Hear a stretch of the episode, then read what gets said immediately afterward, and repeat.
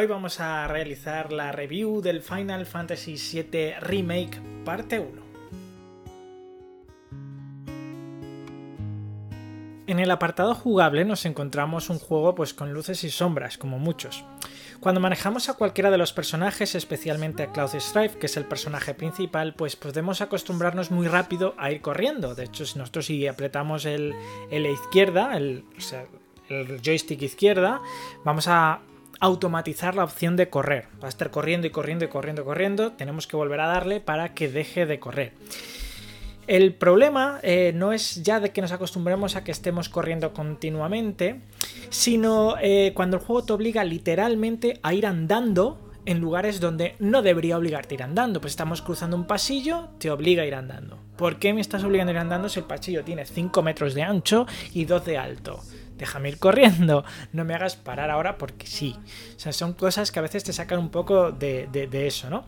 Otra de las sombras del juego son aquellos momentos eh, donde la cámara pues también se mueve a placer. Es decir, mm, yo voy andando, nos acercamos a un punto de control, la cámara mm, bueno, pues nos quita, nos quita el control y se mueve ella sola y nos muestra a lo mejor un edificio, o nos muestra un camino, o nos muestra algo importante del juego, pero en vez de mostrarlo y ya está, digamos que lo muestra, se recrea se sigue recreando, es decir, ya lo he visto.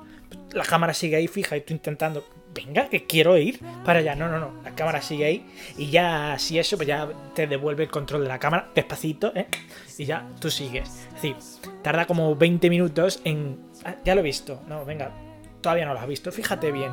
¿Ves el camino este de aquí que solo hay eso y no, no hay nada más en toda la imagen? Pues un poquito más. Míralo, míralo, sigue mirándolo espera, todavía no lo has visto, míralo, míralo. Ya, ya, ya, ya, ya puedes ir.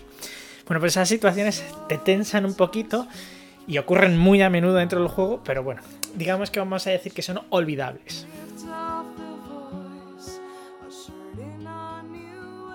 En el apartado gráfico nos encontramos ante un portento, a veces sí y a veces no.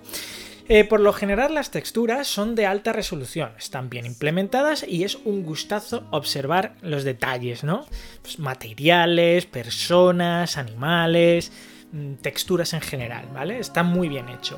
Pero también tiene unas sombras y unas sombras a veces que te cagas. Apartados muy poco trabajados que son fácilmente reconocibles ya que no lo vamos a encontrar en tres supuestos. Cada vez que miramos desde desde las barriadas, desde el suelo a la plataforma, bueno, pues la plataforma es horrible, se ve borrosa, se ve poco detallada, se ve mal. Otra opción es justo la contraria, cuando estamos en la plataforma y miramos al suelo, es decir, las barriadas se ven, parece que han cogido una foto de estas de los años 90 así mal puesta, la han un trozo de edificio por aquí, un trozo de torre por allá, un trozo de hierro por allí, todo en plano, o sea, sin ningún tipo de perspectiva ni profundidad ni nada, así como pegado en el suelo y tú miras eso desde, desde arriba, o sea, es horroroso, es horrible, horrible. Y la otra opción pues son las distancias, ¿no? De donde estés y tú miras lejos, la lejanía se ve casi siempre mal, se ve borrosa, se ve mm, con cero detalle, bastante mal.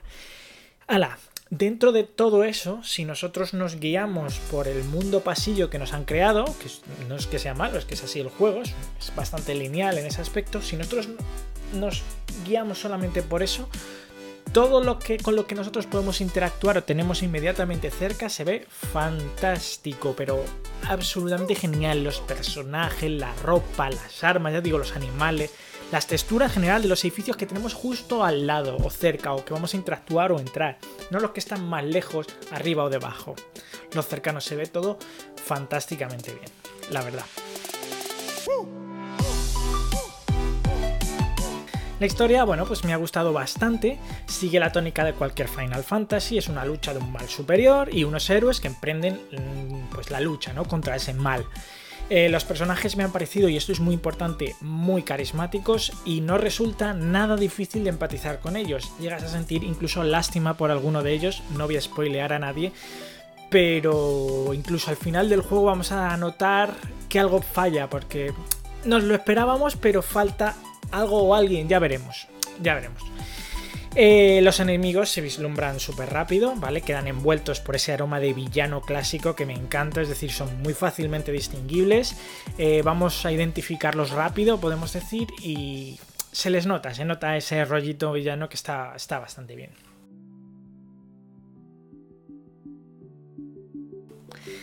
En cuanto a la duración, bueno, pues el juego directo, sin hacer ningún tipo de misión secundaria, pues unas 20, entre 20 y 25 horas. Ahora, si hacemos misiones secundarias, ya nos vamos a 30 o más horas, lo cual yo considero que está pues muy bien.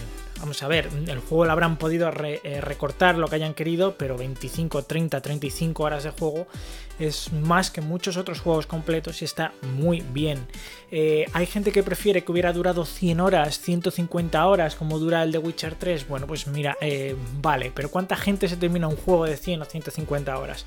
Muy poca gente. Este juego realmente se siente como un juego completo. Es verdad que va a tener más partes, es verdad que el juego te lo indica claramente que va a tener más partes, pero cuando terminas, digamos, esta primera parte del Final Fantasy VII Remake, lo sientes como que ha terminado, como que esa parte ha finiquitado, como que ya has cumplido un ciclo, digamos, con este título. Lo sientes como un juego completo y eso no está nada mal, o sea que yo creo considero que está bastante bien que un juego dure 25 30 horas, se sienta como completo y que haya más partes. Me da igual si el original duraba 90, 50, 100 o 200 o un trillón de horas. Estos son juegos remakes con la historia de los originales, pero son rehechos, son nuevos, incorporan mecánicas nuevas, incorporan contenidos nuevos, incorporan diálogos nuevos, al final son juegos nuevos. Y a mí, un juego de 30 horas me parece bastante más llevadero que uno de 100 o 150. Mm, no sé, a mí yo no estoy tan en contra. Hombre, si hubiera durado 5 horas o 10 horas y luego me dicen que van a sacar 5 partes más, o 3 o 2 o las que sean, pero no, a dura 5 horas me mosqueo.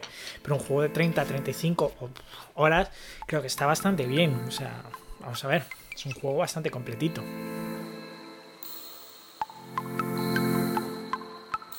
En el apartado del doblaje nos encontramos el mayor punto negro de este juego. El primer lugar no tiene doblaje al castellano, así que por sí mismo ya tiene un punto negativo. Nos encontramos ante una copia en inglés. Al menos en inglés las voces están muy bien acompañadas y siguen ese aspecto jovial del juego. Pero los subtítulos, madre mía, los subtítulos en castellano son una auténtica pasada de mal. Pero de mal, mal, son una pesadilla. No dan una. Se inventan las cosas respecto a la versión en inglés, te adelantan otras que no están diciendo los personajes, tú estás escuchando a los personajes y te están diciendo cosas pues que no tienen nada que ver con lo que están diciendo. Vamos a ir a cierto sitio, ¿no? Ahora tenemos que marcharnos y te están diciendo que vamos a la barriada o cosas así, ¿no? Decís, ¿por qué me lo estás diciendo si no lo están diciendo? O vamos a ver a no sé quién si no lo has dicho todavía, no, no tiene ningún sentido, o sea fatal. Omiten información. Otra directamente la endulzan, ¿vale? Endulzan esa información para que sea menos duro y no entiendo por qué. O sea, si en inglés dice algo que es más seco y que es un poco más adulto, tradúcelo igual, no lo pongas dulcecito, bonito, porque lo estás haciendo, primero pierde la gracia y segundo porque no casa, no es normal, no, no lo entiendo. Imaginaos que hicieran eso con una película, ¿eh? con una, serie, que traducen, bueno, pues con la traducción libre, ¿no? Algo semejante a lo que quieren decir, pero no igual. No lo siento. Intentar dentro de la posibilidad de la traducción, sin inventar cosas, traducir lo más fiel posible. Es horroroso. O sea, la traducción en castellano es horrible. Muy mala, muy mala. Ya te digo, omiten, eh, dan pistas de cosas que no deben, endulzan, se inventan cosas. Fatal, muy mal. Bueno, pues eso ha sido todo. Nos vemos en el próximo análisis.